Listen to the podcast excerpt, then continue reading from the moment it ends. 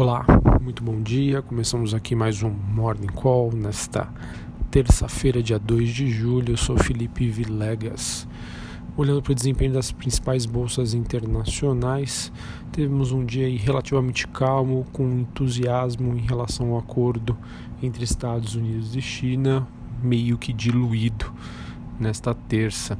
A euforia externa mais contida coloca, portanto, os futuros de Nova York em uma leve baixa nesta manhã e o dólar em um movimento sem vigor ante os seus principais pares. As bolsas europeias, contudo, sobem com um destaque para as empresas de alimento e farmacêutica entre as maiores altas do dia. Sobre as commodities, o petróleo tem uma leve baixa em realização de ganhos de ontem. O petróleo subiu bem forte ontem após a notícia de um acordo da OPEP para tentar estender cortes de produção por mais nove meses. E o minério de ferro sobe muito forte nesta terça-feira.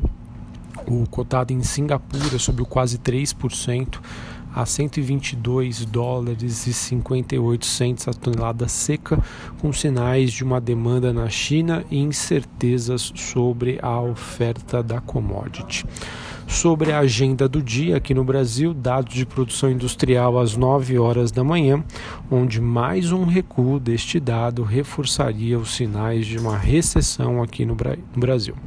Banco Central oferta até 6.175 contratos, swap cambial para rolagem de contratos de agosto a partir das 11h30, mantendo o, o seu viés de atuação.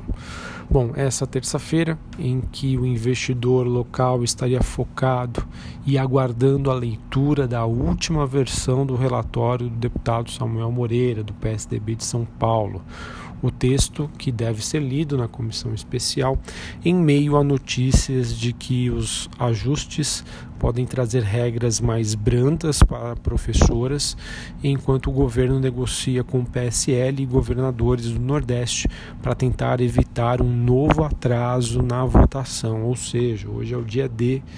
É, para a gente saber aí como é que está o andamento e, e qual será aí a, a economia esperada para a reforma da Previdência, dado que nós teremos a definição aí do texto base.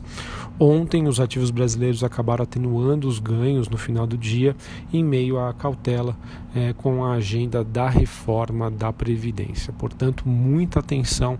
Acredito que hoje aí pode ser um dia de volatilidade em que o mercado deve reagir a cada nova especulação ou fato envolvendo o texto da reforma da Previdência ou se acontecer algum tipo de atraso. Bom, no noticiário corporativo, temos o Conselho da Light aprovando uma oferta pública de 111,1 milhões de ações ordinárias. Já a CEMIG deve oferecer 11,1 milhões de ações no âmbito dessa oferta, que podem ser acrescidos em até 223 milhões de ações a depender da demanda. Essa oferta deve ser precificada no próximo dia 11 de julho, quinta-feira da semana que vem, e de acordo com essas informações do prospecto que foi apresentado pela Light a CVM.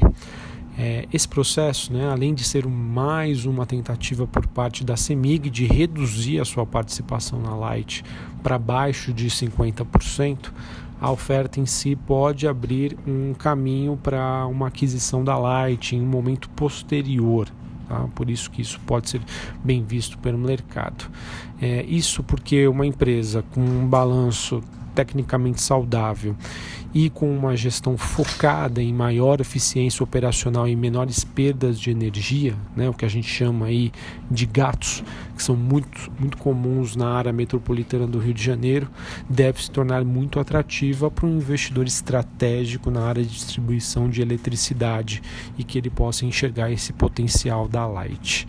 Desde 2016, a a Semig, né, que já tentou vender e negociar a sua fatia na Light em múltiplas sessões e após uma tentativa falha de negociar uma fusão com a italiana Enel, que domina concessões em áreas próximas à cidade do Rio de Janeiro em 2016, a estatal mineira é, vê então uma oferta subsequente que seria ancorada pelo um fundo de private equity GP Investimentos fracassar após a ação da Light disparar. Então vamos ver se essa novela aí entre Semig e Light acaba com um final feliz. Bem, uh, nós temos também a BR Foods que negou ter recebido ofertas por ativos no Oriente Médio, de acordo com a Reuters. A administração da companhia disse que está avaliando alternativas para investimentos que podem então eventualmente envolver a formação de parcerias e que poderiam incluir a venda de participações minoritárias e parceiros estratégicos.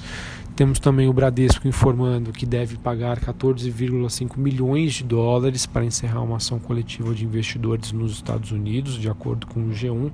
Normalmente essa notícia é vista como positivo, né? Apesar de sair um caixa da empresa, é um valor aí é muito pequeno quando a gente olha para o tamanho do lucro de um dos principais bancos aqui do país.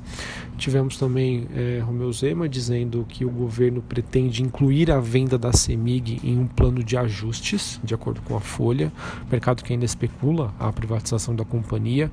Aqui na casa, nossos analistas acreditam que esse processo seria muito difícil de acontecer, dado que hoje Zema teria pouco apoio da Assembleia lá de Minas mas vamos ver aí como que o mercado reage. E fiquem de olho, para quem é acionista da Vale, ela deve divulgar relatório de produção no próximo dia 22 de julho. Tá?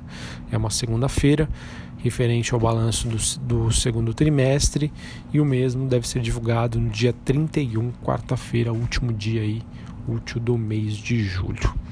Bom, em resumo, dia D para a reforma da Previdência, muita atenção, o mercado deve ficar bem volátil, bastante sensível aí a qualquer novidade. Então é muito importante aí todos ficarem atentos e ligados no noticiário. Um abraço, um excelente pregão e até a próxima. Valeu!